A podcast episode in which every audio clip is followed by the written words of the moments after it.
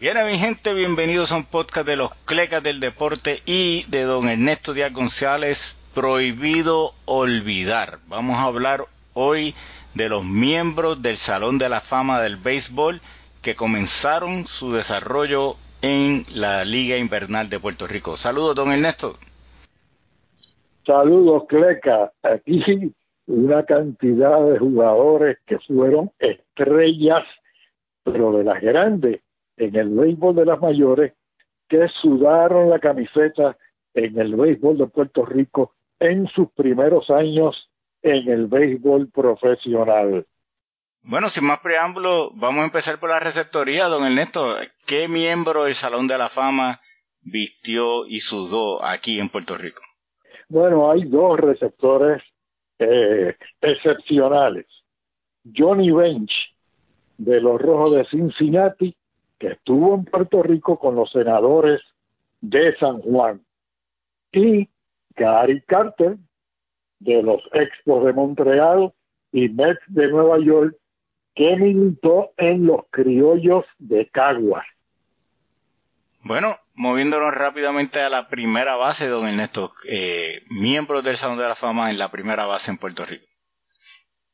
Bueno, Tani Pérez, el cubano Tani Pérez, que por tantos años militó en Puerto Rico con los cangrejeros de Santurce y con los Rojos de Cincinnati, entre otros, en las grandes ligas.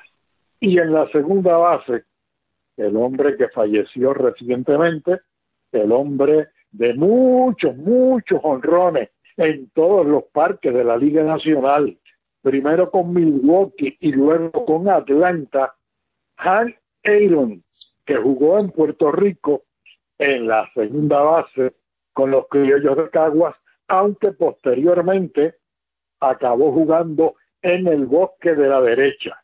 Y como dato significativo, tuvo de compañero de equipo en Milwaukee a Félix el Gato Mantilla y en los Bravos de Atlanta a Santos Alomar. Bueno, en el campo corto, don Ernesto, eh, es bien interesante esa posición. ¿A quién tenemos miembro del Salón de la Fama? Bueno, aquí jugaron dos grandes del béisbol en esa posición y luego se destacaron en las grandes ligas como grandes estrellas. El número uno, Carl Ripken, que jugó para los criollos de Caguas y en las grandes ligas, Liga Americana, con los Orioles de Baltimore. Y el otro, Robin Jones, que jugó para los Cangrejeros de Santurce y para los cerveceros de Milwaukee. Robin Jones fue una estrella en Puerto Rico y en las grandes ligas, en el campo corto y en grandes ligas. También fue excepcional en el jardín central. Bueno, Carl Ripken lo recordamos por ese hilo de juegos consecutivos, ¿verdad? Así que empezó desde acá eh, jugando, dándolo todo todos los días, así que... Eh... Y ese con un récord que nadie, nadie, ni de cerca ni de lejos, va a estar acercándose a él. Eso es así. En la esquina caliente, la tercera base, don Ernesto, ¿quién tenemos por ahí? Bueno, jugó para los criollos de Caguas también y fue un tolete en la esquina caliente de los Phillies de Filadelfia. Mike Schmidt campeón mundial. Que muchas, este, sí. muchas estrellas pasaron por esa pelota de Puerto Rico. ¿eh? ¿Qué clase de jugadores? En los bosques es más difícil, don Ernesto. Todas estas posiciones ha sido difícil escoger uno o dos representantes. En los bosques es todavía más difícil. Vamos a empezar por el jardín izquierdo. Bueno, aquí tú lo puedes colocar donde tú quieras. Aquí no hay problema de calidad. Frank Robinson, jugador más valioso en la Liga Nacional con Cincinnati, jugador más valioso en la Liga Americana con Baltimore, jugó aquí con los Leones de Ponce y luego posteriormente fue hasta dirigente ganador con los Cangrejeros de Santurce. Y, y, dirigente ganador en las grandes ligas también, así que... Este, también, correcto.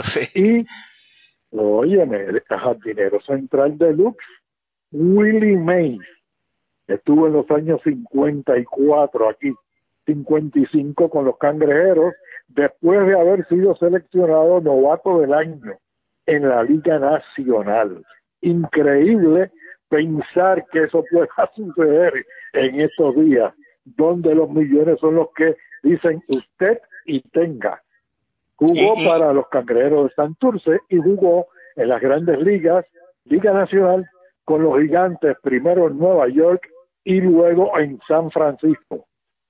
Increíble no, imposible, pero veremos a ver si el tiempo no, no nos hace cambiar de, parecer.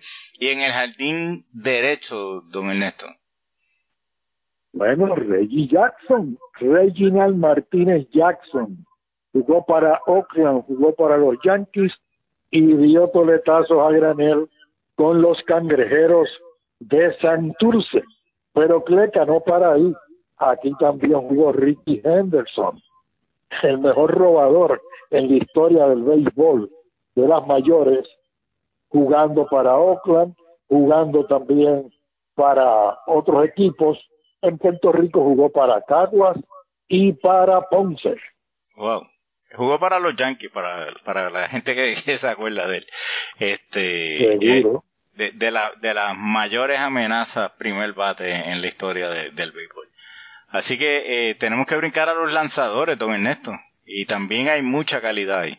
Aquí vinieron tres que posteriormente fueron unas estrellas en las grandes ligas también. Sandy Koufax, el zurdo de los esquivadores de Los Ángeles, que trabajó con los criollos de Caguas, una a los zapatos y otra a la cabeza. Cuando vino a Puerto Rico, empezando, era bien, pero bien bolón, bien guay. Y luego con los solamente tiraba strike aquí, strike allá, strike aquí, strike allá. Cosas que se ven en el desarrollo de un lanzador. Fue Ron, el de Sandy Koufax, Bob Gibson, que lanzó para Santurce, y los Cardenales de San Luis en la Liga Nacional. Y finalmente, Phil Icro, que lanzó para los Lobos de Arecibo y también para los Bravos en la Liga Nacional. Phil Nicro, el lanzador, para los que no conocen, el, el knuckleballer más famoso, yo diría, de la historia, ¿verdad? ese, ese knuckleball eh, lo tuvo pichando hasta por bastantes años. Bueno, don Ernesto, en la posición de relevista, eh, ¿quién, qué salón de la fama estuvo por acá? Bueno, estuvo Lee Smith, luchó para el equipo de Santurce.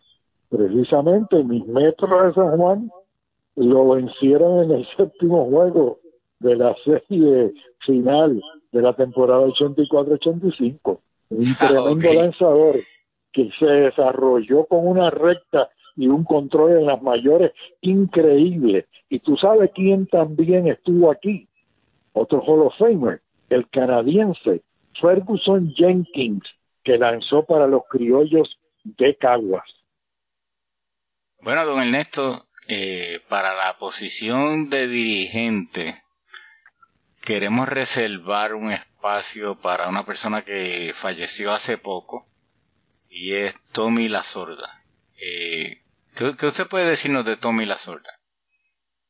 Bueno, Tommy La Sorda era pitcher zurdo, estuvo un tiempo con Caguas, luego estuvo una temporada con Mayagüez y era muy bravo en el montículo, era de esos que peleaba, que tiraba pegado, que eh, invitaba a todo el mundo a practicar el baseball box. Pero lo más interesante sucedió un domingo en el Cito Escobar, anterior a todo este béisbol, después que se movieron a el Irán Bison, en el Cito Escobar se jugaba los sábados a las 3 de la tarde y esos mismos equipos jugaban el domingo a las 10 de la mañana y a las dos y media de la tarde. La sorda un domingo le ganó los dos juegos, pichando por Mayagüez contra San Juan. Y en otra ocasión, un domingo, se tuvo que fajar con los hermanos Green, el equipo de San Juan tenía un pelotero de apellido Green que jugaba en el bosque de la derecha. Y el equipo de Mayagüez tenía el hermano que jugaba en segunda base. Y, la sorda le pegó un pelotazo al Green de San Juan y se tuvo que fajar con el Green de San Juan y el Green de Mayagüez. Bravo de verdad. en, toda su carrera ya en grandes ligas y desde acá, pues, eh, no dejaba nada en el terreno. Así que ya ahí tienen la lista de jugadores excepcionales que están entre los mejores en su posición en la historia del béisbol y, estuve, y comenzaron sus carreras aquí en Puerto Rico. Así que un millón de gracias, don Ernesto. Favor suscribirse al canal para que les lleguen notificaciones de todo este contenido. A nosotros nos pueden seguir en las redes sociales, los Clecas del Deporte. Un millón de gracias y bendiciones.